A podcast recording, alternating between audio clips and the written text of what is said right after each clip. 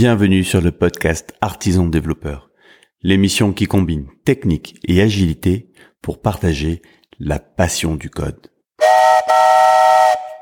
J'ai surtout bossé dans des environnements de start-up dans lesquels le temps joue contre nous. La raison principale étant qu'on consomme du cash sans forcément remplir les caisses. Du coup, ça met pas mal de pression.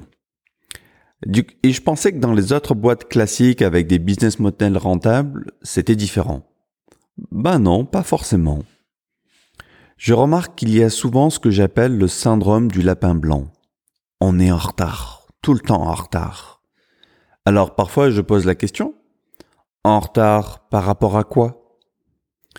Et là, j'ai des yeux hagards, un peu perdus, comme si ma question était incongrue. Être en retard, en fait, pose la question de la référence. Je suis en retard, mais ok, mais par rapport à quoi? Et c'est là que le bas blesse.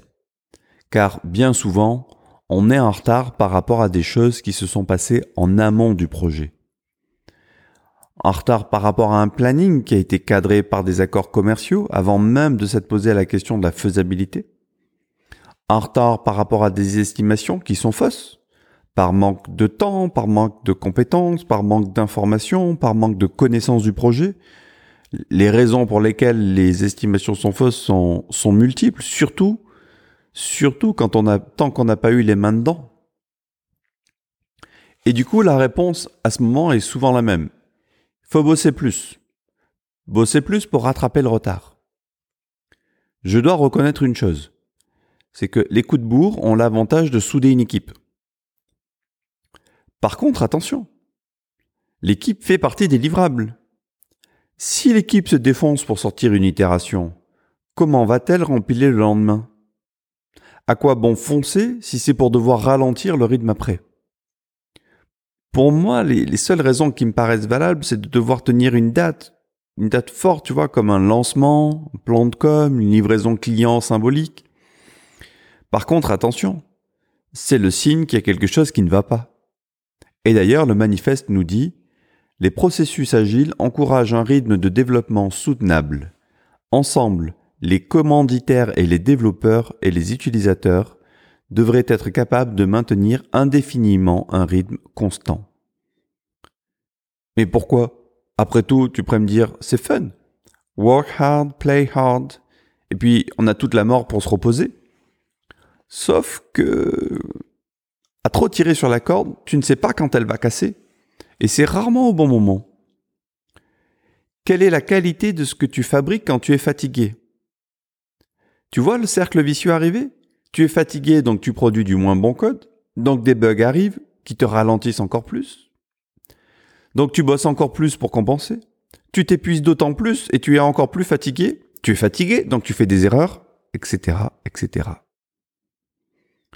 Et last but not least, au-delà des enjeux humains ce qui est déjà pas négligeable. Mais en dehors de ça, c'est aussi une question de devenir prévisible. C'est une question de pouvoir anticiper les choses, de pouvoir donner des orientations au business. Le business a besoin de savoir comment les choses vont se passer, essayer d'anticiper. Si tu fais le yo-yo dans ta vélocité en alternant des sprints de rush et des sprints de repos, l'équipe n'est pas prévisible. Or, c'est bien l'enjeu à un moment donner de la visibilité aux décideurs. Donc on retrouve cette idée de rythme constant, mais il y a une autre notion, indéfiniment. On est là pour longtemps. C'est comme faire un marathon en courant à la vitesse d'un sprint. J'ai déjà testé et c'est une très très mauvaise idée. J'ai couru une fois dans ma vie un marathon et j'ai couru la première heure à ma fréquence cardiaque maximale. Ce qui est complètement stupide, mais en fait, euh, quand même, pour te rassurer, c'était pas volontaire. Hein. J'avais juste oublié que j'avais vieilli, que ma, fréquence cardiaque maximale avait, avait bien baissé. Ben, je peux te dire que à partir du 26e kilomètre, ça a été très très dur. Et dans un marathon, il y a 42 kilomètres, donc ça fait encore un paquet de kilomètres où, où j'y suis allé pas à pas. C'est pas malin. Et puis il y a une autre notion encore aussi.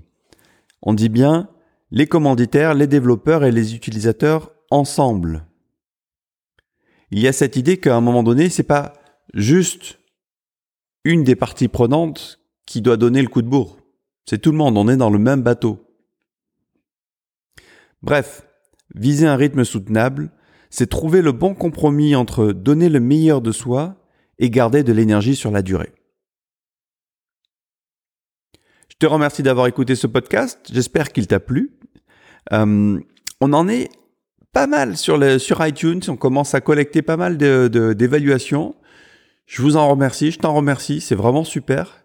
Bah, il faut continuer, il faut continuer, ce sera le meilleur moyen de répandre le podcast, de le faire connaître et de partager ses idées avec un maximum de monde. Je te remercie et je te souhaite une bonne journée. À demain.